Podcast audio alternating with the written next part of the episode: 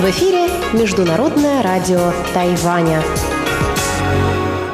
Здравствуйте, уважаемые друзья! Добро пожаловать на Международное радио Тайваня. Из нашей студии в Тайбе вас приветствует Мария Ли, и мы начинаем нашу ежедневную программу передач из Китайской Республики. Нашу программу откроет информационный выпуск. Далее слушатели получасовой программы на частоте 5900 кГц с 17 до 17.30 UTC услышат рубрики «Панорама культурной жизни» с Анной Бабковой и «Учим китайский» с Лилией У.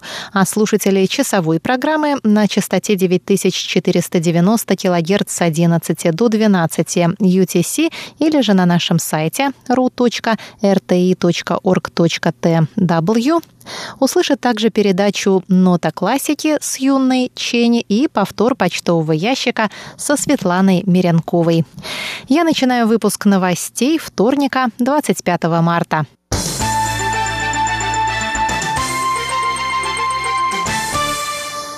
Министерство иностранных дел Китайской Республики Тайвань призвало во вторник Китай к выполнению обещания о сохранении свободы и демократии в Гонконге.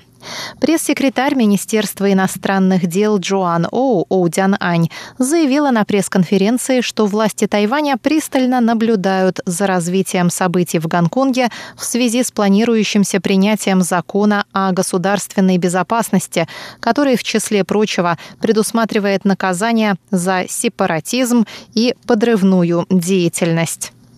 Джоан Оу выразила от имени Министерства иностранных дел глубокую озабоченность происходящим в Гонконге и призвала власти Пекина к диалогу с жителями Гонконга. Единственный путь решения возникшей проблемы и завоевания доверия народа – это немедленное начало чистосердечного общественного диалога и неукоснительное выполнение данных жителям Гонконга обещаний о сохранении свободы и демократии, сказала пресс-секретарь. Президент Тайваня Цай Янвэнь написала в воскресенье в своем фейсбуке, что свобода, демократия и независимость судов Гонконга окажутся под ударом в случае принятия закона, а принцип «одна страна, две системы» превратится в одну страну, одну систему. Также это станет нарушением обещания властей Тайваня о сохранении высокой степени автономии Гонконга. Ограничения на собрания с большим числом людей могут быть сняты уже в июне, если эпидемическая ситуация на Тайване останется стабильной и до 7 июня на острове не появится новых случаев местного заражения. Об этом сообщил во вторник Центральный противоэпидемический командный пункт Тайваня. Впрочем, участникам многолюдных мероприятий придется по-прежнему регистрироваться, соблюдать дистанцию и надевать медицинские маски. Центральный противоэпидемический командный пункт сообщил 26 мая об отсутствии новых случаев заболевания коронавирусной инфекцией COVID-19 за последние сутки, а также об отсутствии новых случаев местного заражения в течение 44 дней подряд. С начала пандемии в декабре 2019 года на Тайване зарегистрирован 441 случай заболевания, из которого 350 завозные случаи и 55 местные еще 36 заболевшие на военном корабле «Паньши», который вернулся в апреле из Палау. 416 пациентов уже поправились, семеро скончались. Министерство иностранных дел Тайваня сообщило 26 мая о скором возвращении на остров тайваньцев, которых общими усилиями российских, тайваньских и японских властей эвакуировали рейсом авиакомпании Japan Airlines, японские авиалинии, из Москвы в Тайбэй с пересадкой в Токио. В общей сложности из Москвы в Тайбе отправились 96 человек. Из них 94 гражданина Тайваня и двое россиян, состоящих в браке с гражданами Тайваня. Рейс из Москвы в Токио вылетел во вторник утром, а вечером ожидается прибытие стыковочного рейса на Тайвань.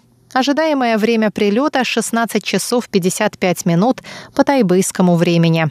Пресс-секретарь Министерства иностранных дел Джоан Оу, Оу Дян Ань, отметила, что сотрудники тайваньского представительства в Москве во главе с его руководителем Борисом Гэном, Ген Джун Юном, отправились утром во вторник в аэропорт Шереметьево, чтобы поприветствовать своих соотечественников и удостовериться в их успешной посадке на борт самолета. Сотрудники представительства предупредили всех соотечественников и их родных о строгих карантинных мерах, ожидающих их на острове и необходимости их неукоснительного соблюдения. Путешественникам также раздали гигиенические наборы, включающие медицинские маски и средства для дезинфекции рук. Джоан У выразила благодарность властям России, Японии, а также руководству авиакомпании Japan Airlines за содействие в эвакуации тайваньцев на родину. Представительство Тайваня также сообщило на своей странице в Фейсбуке о передаче Ульяновскому областному клиническому центру медицинской помощи в виде 20 тысяч пар медицинских перчаток. Средства защиты были переданы в рамках меморандума о долгосрочном сотрудничестве между больницей трех видов вооруженных сил в Тайбе и Ульяновской больницей. Вручение помощи состоялось 22 мая, сообщает представительство. Тайбэйский международный кинофестиваль пройдет, как и планировалось, с 25 июня по 11 июля. Об этом объявили в понедельник организаторы ежегодного мероприятия. В пресс-релизе фестиваля говорится, что будут приняты все необходимые меры для защиты здоровья участников и зрителей кинофестиваля. Вход в кинозалы будет возможен только в масках и после измерения температуры. Билеты будут продаваться по документам. Сидеть зрителям придется на расстоянии друг от друга. Также из-за пандемии коронавируса иностранных гостей в этом году не приглашали, и церемония награждения победителей международного конкурса кинодебютантов пройдет в режиме онлайн. Если в двухнедельный период перед началом кинофестиваля или уже после его начала на Тайване начнется новая вспышка эпидемии, все показы и прочие мероприятия будут немедленно отменены. Фестиваль откроет фильм режиссера Кэ Нянь под названием «Безмолвный лес», а закроет фильм режиссера Цай Минляна «Дни», номинированная на категории «Лучший фильм», «Лучший режиссер» и «Лучшая мужская роль» премии Тайбэйского международного кинофестиваля. Фильм, в котором всего 46 монтажных склеек и полностью отсутствует речь, показывает встречи двух персонажей, чья жизнь предсказуема и полна повторений.